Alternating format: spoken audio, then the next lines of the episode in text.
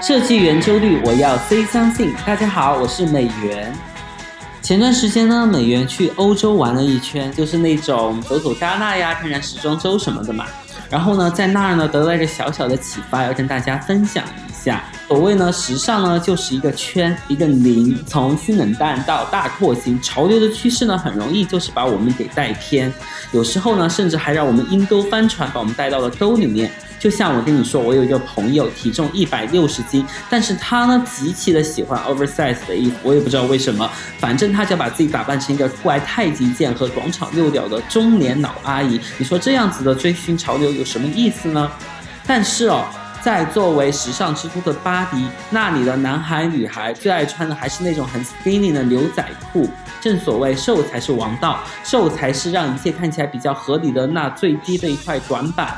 在离正式约上你小姐妹去戏水的时间还有两个月，你还在等什么呢？还不赶快减肥减起来！好了，今天的闲聊到这里结束了，现在开始我们的今日播报。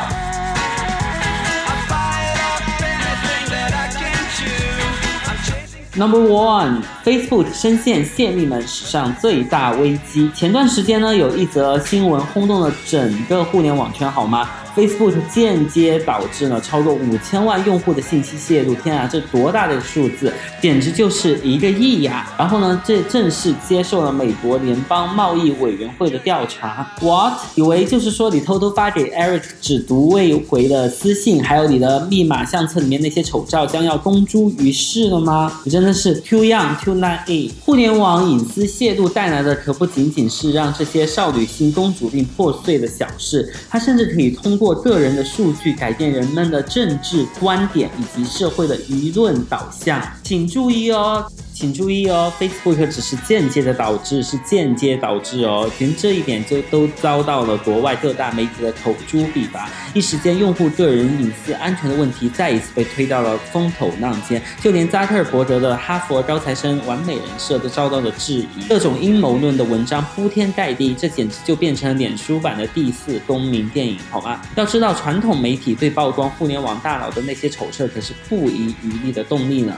至于身处墙内的我国吃瓜群众，你不要以为该事件唯一对影响的只有你的美国股票而已。出现在你手机里面的那些澳门赌场新茶上市的垃圾短信，难道还没有说明这一切吗？在这里，我想慎重的阐述如下的内容。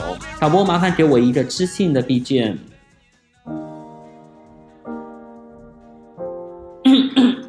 我们总以为身为升斗小民，个人的隐私不会被窥视。但时代的更迭，技术的更新，很快让我们成为了光着身子的人。当我们需要个人的资料换取一些服务的时候，当信息的获取变成零成本的时候，我们的隐私可以暴露在任何一个陌生人面前。而谁的隐私里面没有一点羞羞的事呢？请大家认真阅读互联网服务的授权条款，懂得个人隐私保护，同时也尊重他人的隐私。下次再有侵犯到个人隐私的行为的时候，请你翻着白眼告诉他：“Oh no, it's privacy.”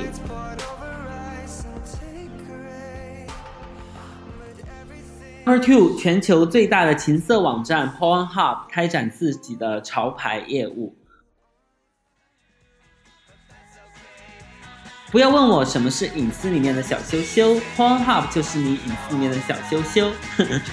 作为情色版的 YouTube，在家翻墙上 Pornhub 的你，简直就跟上 YouTube、B 站一样，好不好？如果身为互联网弄潮儿的你不知道什么是 Pornhub 的话，嗯，我想你的人生是有多苍白。现在，请你立刻出去。当你开心的在家关上门、关上窗，打开收藏夹里的亚洲、欧洲，准备放松身心的时候，Pornhub 已经将情色文化作为消费主体推向主流，推向了全世界。从开设潮流快闪店、与知名摄影师跨界的合作，到邀请带货网红研制自己的 VR 设备，你能想到的一切能带来流量与话题的营销方式，都被 Pornhub 所用到。至于效果怎么样呢？我觉得就是做的多了，总会有效果的哦。不知道时尚花蝴蝶们穿上 Pornhub 与 HBA 合作款的时候，会不会幻想自己就是现实版的绝代艳后玛丽安托瓦内特呢？如果说花花公子在九十年代依托纸媒等传统媒体构建了自己的性爱帝国的话，那 Pornhub 简直就是当今互联网时代中从时尚、音乐、科技。亚文化等各个领域中，将情色塑造成了一种生活方式，而年轻人呢，是最乐于为时髦前卫的生活方式所买单的。当你还是原来的那个你，也许还胖了几公斤的时候，你的小羞羞已经不再是原来的小羞羞喽。想要做一个时髦的品牌吗？以上内容还不赶快学起来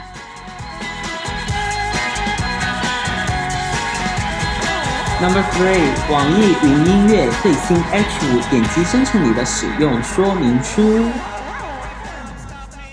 美元，我个人是很不喜欢给人贴标签的 H 五的，无论是像神棍算命还是社交形象，都给人一种很真实的不走心的感觉。但是呢，这个 H 五呢，在朋友圈里面被广泛的刷屏，而且是各个社交层级里面的人都在刷，我就纳闷了，然后我点进去看了一下，我只想说，嗯，我还是不喜欢了。不过呢，不能否认，这对于那些爱听音乐、爱看着雨天流眼泪的女孩子来讲，这还是有一定杀伤力的。要知道，这年头要做一款爆款的 H 五是有多难啊！强大的明星流量、惊艳的视觉效果、出乎意料的创意反转，都有可能让一个 H 五成为爆款的因素。但是呢，谁都无法预言这一个到底哪一个会成功。H 五的爆款的规律呢，永远都是你看得到学不来的。回访网易云音乐的最近几个 H 五呢，我们可以看出他们一直在做的都是自己擅长的事。基于庞大的社区用户数据分析下垂直深度的标签文案，以及利用经典音乐的内容打动人心，在这个内核的基础上搭配个性视觉和创意动画表现，成就了一个个爆款的 H 五。很多时候。后呢，我们真的需要明白 less is more 这个道理，专注于一点更容易让 H 五成功。我很喜欢他们的一个文案，说的是听什么歌都像在唱自己，真的是做到了字字扎心。Number four, iPhone Ten 最新广告四连发。我只想说，最近 iPhone Ten 是卖的有多差，市场品牌方面的营销广告一个接一个。其实不是我爱吐槽苹果，只是他们最近真的是给自己加了太多的戏了。有大导演陈可辛的三分钟微电影，再有乌干达歌姬 F.A.K. Twigs 演绎的《我要一所大房子》MV。之后又连发了两条全新功能的广告：一眼检索 Unlock 和一眼支付 Fly Market。从人文时尚到科技生活，各个方面都在用尽全身力气的告诉你，用了 iPhone Ten 就是不一样，就是最时尚，就就是屌。如此强烈的求生欲，但还是拼不过小米跟华为啊。要我说呢，iPhone Ten 目前最需要的是研发一款修图软件，配合其独有的 Face ID 三维人脸技术。据说这现在已经不是他们独有的一门技术了，做到三百六十度 P 图无死角，推脸墙不歪。下一款至美双全的手机就是你。至于没有乔帮主的苹果神教，要如何再度封神呢？如果核心内容方面没有办法再突破的时候，那就先找准用户的基点再说吧。好了，今天的播报到这里就全部结束了。非常感谢你的收听。只要在网易云音乐上面搜索“设计药店”或者“圆周率 Say Something”，就可以找到我。请记住，我是美元，我是 Everything。